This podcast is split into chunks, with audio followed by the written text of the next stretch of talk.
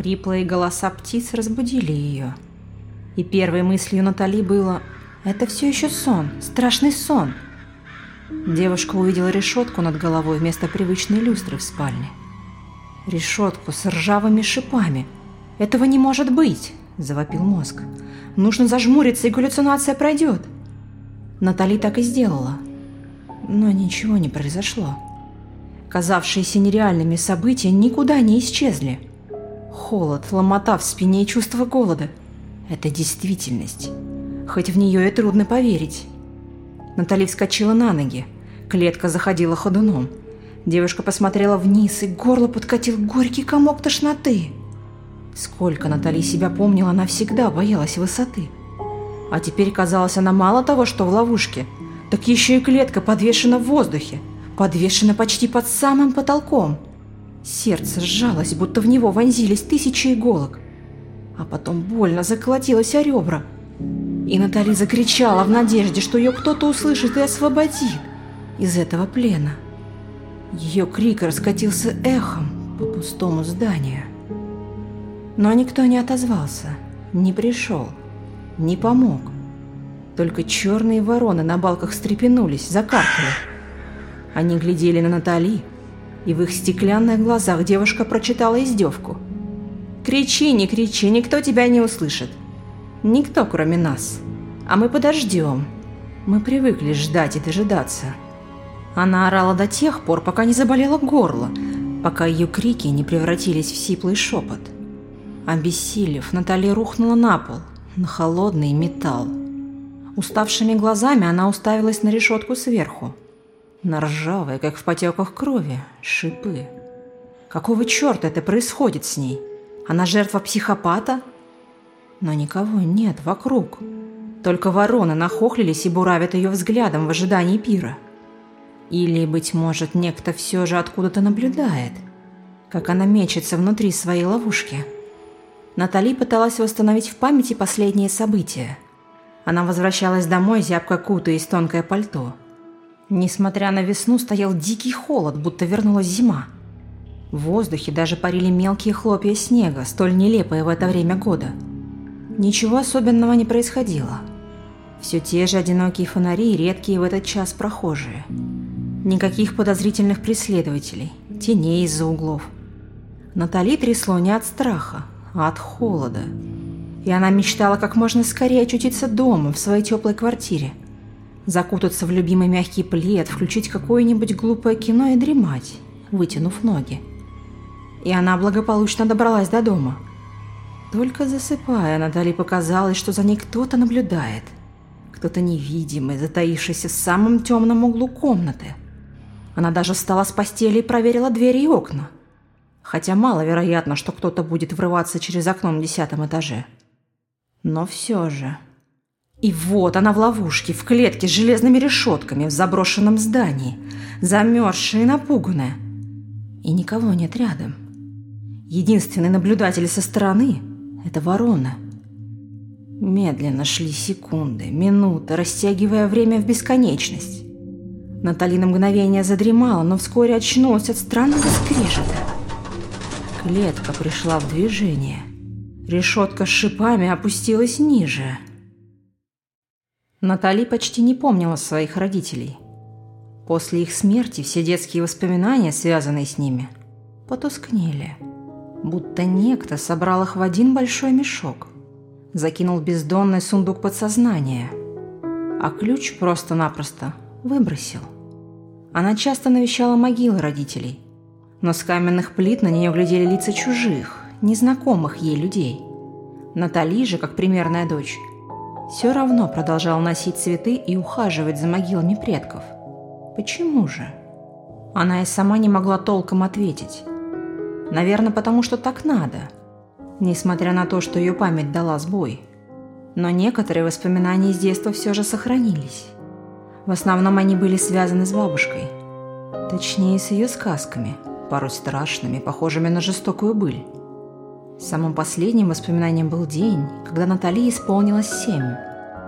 Светило солнце, такое яркое летнее солнце, от которого глаза щурились. И из уголков век бежали тоненькие слезинки, если пристально глядеть на небо. Они сидели на старой покосившейся от времени скамейке. Натали и ее бабушка. Древняя старушка, с виду самый настоящий божий одуванчик. Хотя на самом деле это было далеко не так. И Натали прекрасно об этом знала.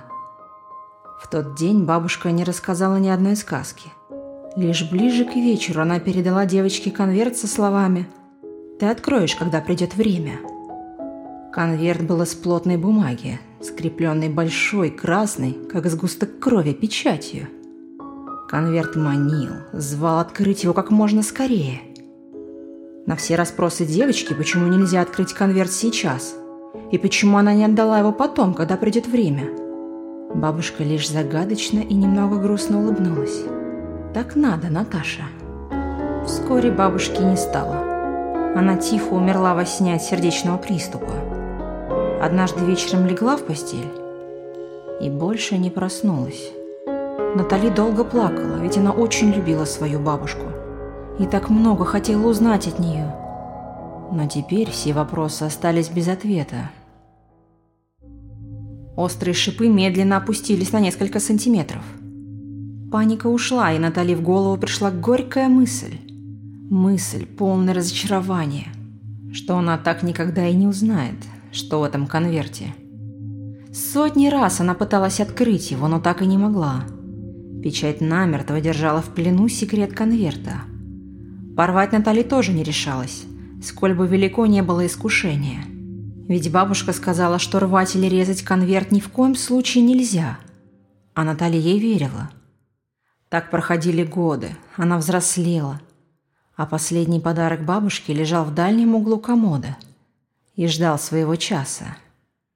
Кричать девушка больше не могла, да и надрывать голосовые связки не имело никакого смысла. Все равно ее никто не слышал. Разве только вороны. Нахохлившиеся черные вороны с желтыми глазами. Натали даже попробовала протиснуться между прутьями решетки. Расстояние между ними казалось широким, но все же не настолько, чтобы смог выбраться человек. Пусть даже такая худенькая девушка, как она, сильнее раскачивала клетку. Вдруг ее тюрьма рухнет вниз, и проржавевший металл развалится. И у нее, пусть даже раненый, появится шанс освободиться. Все бесполезно. Сгустились сумерки. И в считанные мгновения полумрак, чуть рассеянный косыми лучами тусклого солнца, превратился в самую настоящую непроглядную мглу – а вместе с ней пришел холод. Девушка опустилась на пол клетки и, прижав колени к груди, попыталась согреться. Сон пришел незаметно. Сказывались усталость и стресс. И не было ярких картин, которые так часто раньше посещали ее сны. Ничего, только мгла окружала Натали. Во сне она часто вздрагивала то ли от холода, а может и от страха. Время от времени открывала глаза – но видела всю ту же темноту, без единого проблеска света, в которой были все те же неизменные вороны. Она не видела их, но чувствовала присутствие этих крылатых стражников. Но ближе к утру, когда мгла начала понемногу рассеиваться, Натали проснулась и едва сдержала крик.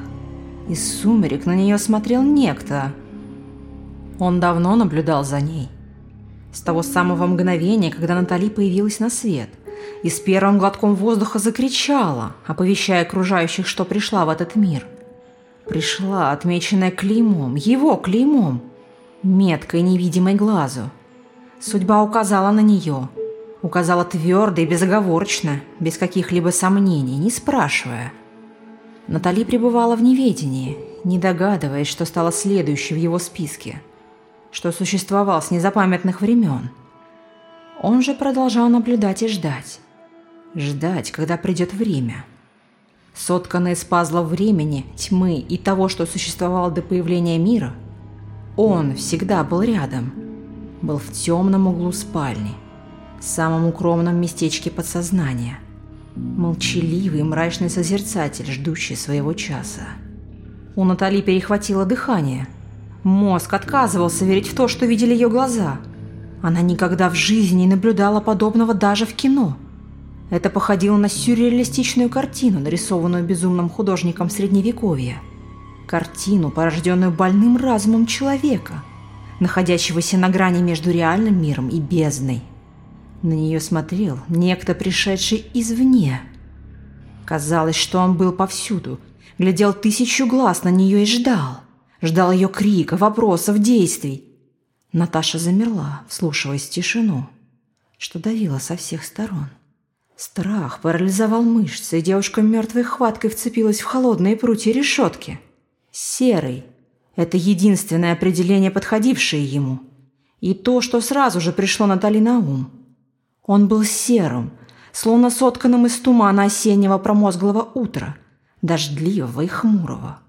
Он тянул к ней руки с неестественно длинными пальцами, словно хотел утащить ее в самую глубину своей обители. Серые губы беззвучно шевелились, рассказывая ей что-то, касающееся только их двоих. Словно хотели посвятить ее в некую тайну. Но ее сознание блокировало смысл. Отказывалось принимать действительность. Раздался скрежет. Решетка с шипами вновь пришла в движение – замерла настолько низко, что Натали больше не могла стоять во весь рост и была вынуждена опуститься на колени. Пол клетки показался ей неожиданно теплым, мерзко теплым, и тепло расползлось по телу, согревая его, изгоняя холод.